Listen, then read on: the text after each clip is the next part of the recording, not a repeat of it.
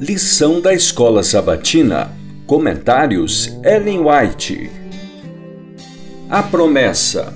A aliança eterna de Deus. Lição 13. A vida na nova aliança.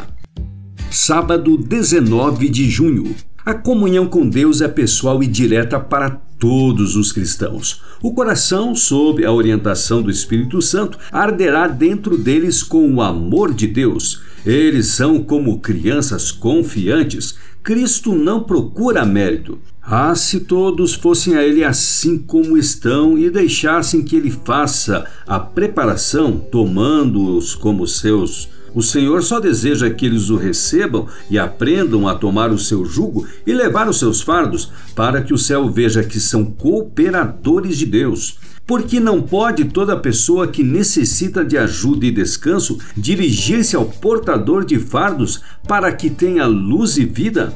Cristo não podia deixar de ser brilhante e ilustre, sua própria obra devia brilhar. Luz significa revelação e a luz deve brilhar entre as trevas morais. Cristo é tudo para aqueles que o recebem. Ele é seu confortador, sua segurança, sua saúde. À parte de Cristo não há luz alguma. Não precisa haver uma nuvem entre a pessoa e Jesus. Seu grande coração de amor anseia inundar a vida com os brilhantes raios de sua justiça. Exaltai-o página 222. Que plenitude se exprime nas palavras: Eu sou a luz do mundo, João 8:12. Eu sou o pão da vida, João 3:35. Eu sou o caminho, a verdade e a vida, João 14:6. Eu sou o bom pastor, João 10:14. Eu vim para que tenham vida e tenham em abundância. João 10:10. 10. Essa é a vida que precisamos ter e precisamos tê-la em abundância.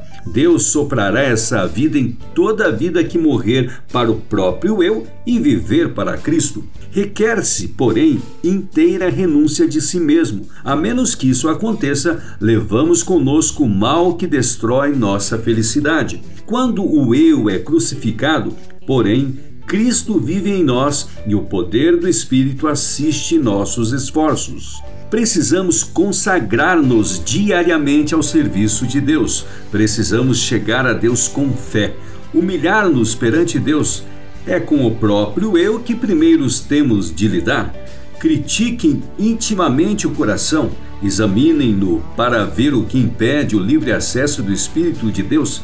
É necessário recebermos o Espírito Santo Teremos então poder para prevalecer com Deus. Nossa alta vocação, página 19. Todo o céu está interessado na felicidade do ser humano.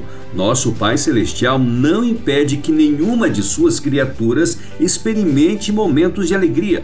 Ele não só purifica do pecado e concede redenção pelo seu sangue, como também satisfaz os anseios do coração daqueles que consentem em carregar seu fardo e tomar seu jugo. Seu propósito é dar paz e descanso a todos os que vão a Ele em busca do pão da vida. Ele requer apenas que cumpramos os deveres que nos guiarão às alturas da bem-aventurança, as quais os desobedientes jamais poderão alcançar.